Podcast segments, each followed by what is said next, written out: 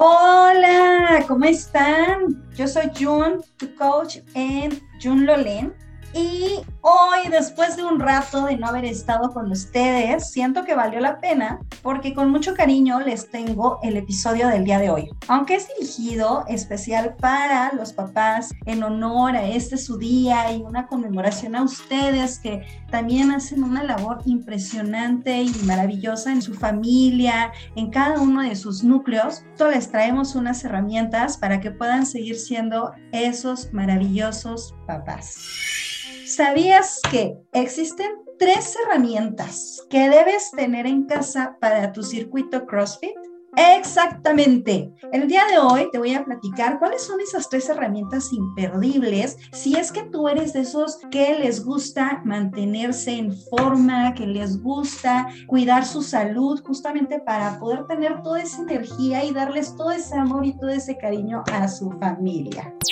Ok, antes de decirles las tres herramientas, quiero que se queden con cuando haces tu rutina en casa, cuáles son los materiales que tienes disponibles. Y veamos si al final de esta plática concordamos en esas herramientas o te animas a probar estas.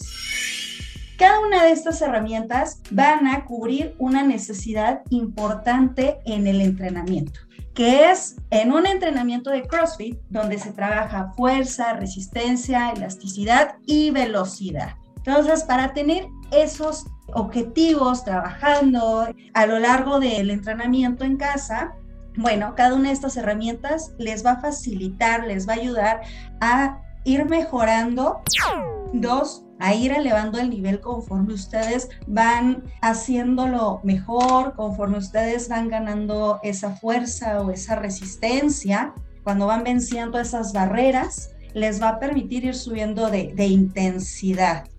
Y por otro lado, estas herramientas se pueden adecuar para un entrenamiento sin impacto o si son de hueso fuerte, tienen buena técnica, de alto impacto. Claro, ese es otro tema, mis estimados escuchas. Bueno, para trabajar resistencia, la herramienta de oro que te recomienda June es la cuerda. Así es, la cuerda es una herramienta versátil de muy fácil acceso y puedes encontrar en una variedad y extensa gama de materiales. Puedes ocupar desde cuerdas hechas con algodón hasta quizá armar una con lazo ya va desde tu imaginación y el tipo de material que estás buscando. Yo voy a hablarles hoy de esta herramienta para mejorar su resistencia. ¿Y por qué? Bueno, sé que al pensar en la cuerda, lo primero que pensamos es en saltarla, ¿verdad?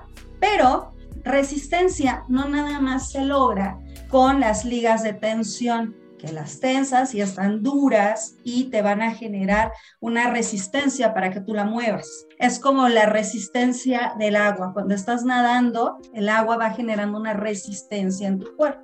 Ok. También podemos utilizar la resistencia del movimiento y la inercia con la que vas llevando este movimiento, esta fluidez. ¿Ok? Entonces, ¿cómo puedes utilizar la cuerda para mejorar tu resistencia? Puede ser, eh, vamos a pensar en un trabajo en el tronco superior eh, para fortalecer hombros, espalda, pecho y también agarre. Pueden utilizar la cuerda en movimientos circulares de un lado hacia el otro, haciendo un, un infinito en una postura ligeramente baja para tener activo el core. Cuidado con su postura, justamente para que la fuerza venga desde el centro hacia afuera. Y pueden empezar con movimientos pequeños o cada vez más grandes. Aquí la resistencia y la inercia del movimiento van a jugar en su contra, porque ustedes se pueden ir conforme se va cansando el músculo hacia ese movimiento que te va llevando, que te va jalando. Entonces, en el entrenamiento de resistencia, pues el punto es mantener una postura correcta, mantener el core activo, una respiración en la cual ustedes pueden controlar el movimiento y que el movimiento no los controle. Y la cuerda, al, ser, hacerse una extensión de sus propios manos con este movimiento, pues va a mayor energía.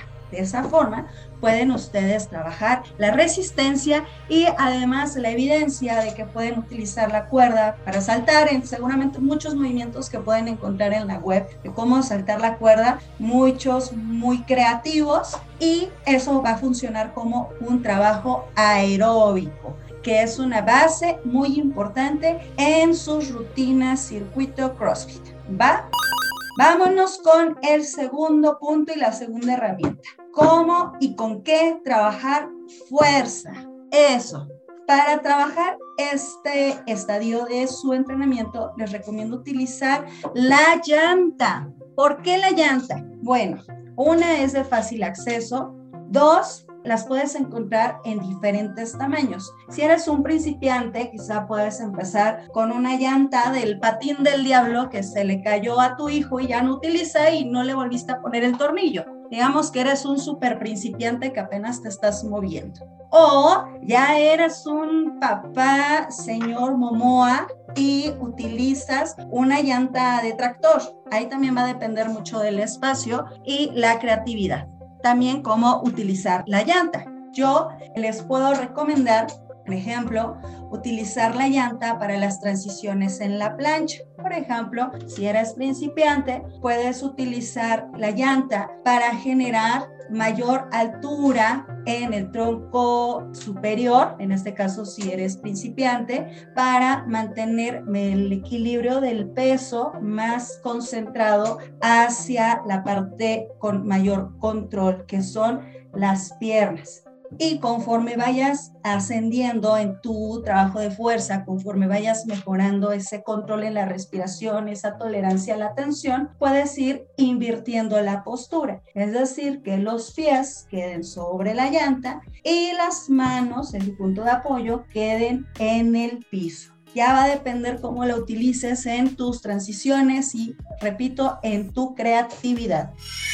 El otro punto importante que hay que considerar en un entrenamiento completo es la elasticidad. Para ese trabajo yo les recomiendo el tapete. El tapete para el trabajo de elasticidad pues en evidencia porque lo puedes utilizar para sentarte sobre el tapete, que sea un lugar cómodo en donde también se aísle el frío del piso y puedas tú hacer los movimientos libres sin que también le genere estrés a los puntos de apoyo, porque en el trabajo de la elasticidad hay varios puntos de apoyo que pueden generar estrés, como por ejemplo la pinza es una postura en donde estás sentado en el piso con las piernas en total extensión juntas llevas el cuerpo, el tronco superior en una inhalación profunda, alargando las manos hacia los tobillos, imaginando que van jalando tu cabeza y tus pies.